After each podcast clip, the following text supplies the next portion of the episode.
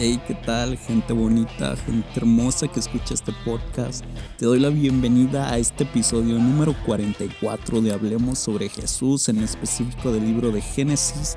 Ya estamos por terminar este libro, así que qué mejor. Y sin más, comenzamos con este episodio.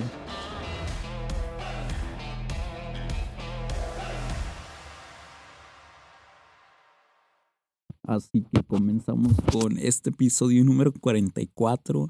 Anteriormente ya vimos un reencuentro, te estoy dando un poquito de recapitulación. Eh, ya se habían encontrado entre hermanos, ya habían tenido una fiesta, fue aceptable. Entonces, pues aquí nos menciona la continuación de este, el que fue lo que pasó. Entonces, pues comenzamos. Ahora este episodio, bueno, como encabezado de este capítulo, eh, se llama La Copa de Plata de José. Entonces, pues ya terminaron la fiesta. Dice que más tarde José le ordenó al mayordomo de su casa que llenara los sacos de sus hermanos con todos los alimentos que cupieran en ellos y en que cada uno de los sacos pusieran dinero que habían pagado por el trigo. Entonces, pues otra vez les había regresado todo pero también ordenó una cosa muy en específico, la cual también cobra relevancia en un futuro. ¿Por qué? Porque ahora también le ordenó a su mayordomo que en el saco del más joven pusiera además del dinero su copa de plata. Eh, vas a ver más adelante que fue como eh, esa excusa. Ya después el mayordomo lo hizo así. Él pone todas las cosas, ellos se marchan y dice que no habían avanzado mucho cuando José le dijo a su mayordomo, pues vete enseguida, encuéntralos, alcanza y diles, ¿por qué le han pagado mal a mi señor? Esa copa es la que mi señor usa para beber. Uno, para adivinar el futuro. Dos, está muy heavy. Y básicamente se está auto llamando adivino. Pero pues era un contexto para que no entendieran lo de el soñador. Ya después, pues dice que les hace como énfasis que se portaron muy mal. Y pues como que hace una pequeña mm, entrevista con cada uno de ellos. Ellos dicen que no, que nadie de ellos fue. Entonces pues dice, ellos salen a la respuesta diciendo, pues sabes qué, si encuentras esa copa, eh, nos agarras a todos de esclavos y pues para que veas que nadie de nosotros fuimos. Y resulta que empezó a esculcarles o a revisarle las cosas desde mayor hasta el menor. Y pues todos pasaron limpios y resulta que el último niño o el último hermano que fue Benjamín, resulta que él lo había tenido o él tenía su copa de plata.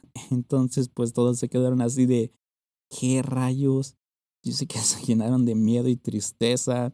Luego volvieron a cargar su burro y regresaron a la ciudad. Entonces dice, pues vámonos otra vez a Egipto. Esto no puede quedar así. Ya cuando llegaron, José todavía estaba en su casa. Judá y sus hermanos se aventaron o se arrodillaron ante él y les dijo, ¿por qué me han hecho esto? ¿No sabían que soy adivino? Entonces, pues básicamente era de que eh, le estaba echando la culpa, los estaba inculpando por algo que no hicieron, por un, por, no sé, algo planeado que tenía José. Ellos dijeron que no sabían, que no podían comprobarlo. Entonces, pues, ya dice que, pues, no. ¿Qué podemos hacer ante estas circunstancias? Le tratan de explicar al, a José o al rey o gobernador. Entonces, esto dice, pues, tómanos a todos como esclavos. Y pues ya José les responde, dice, no, yo jamás haría tal cosa. Dice, solo será mi esclavo y el que tenía la copa y ya los demás pues pueden regresarse tranquilos a su casa. Y este capítulo en realidad va a estar muy corto porque ya lo que sigue de aquí en adelante eh, ya era básicamente es otra vez repetir lo que ya habían dicho. Eh, ya después de decir que solamente querían a Benjamín, que era el hijo menor, pues resulta que ahora todos salieron como que, ¿sabes qué?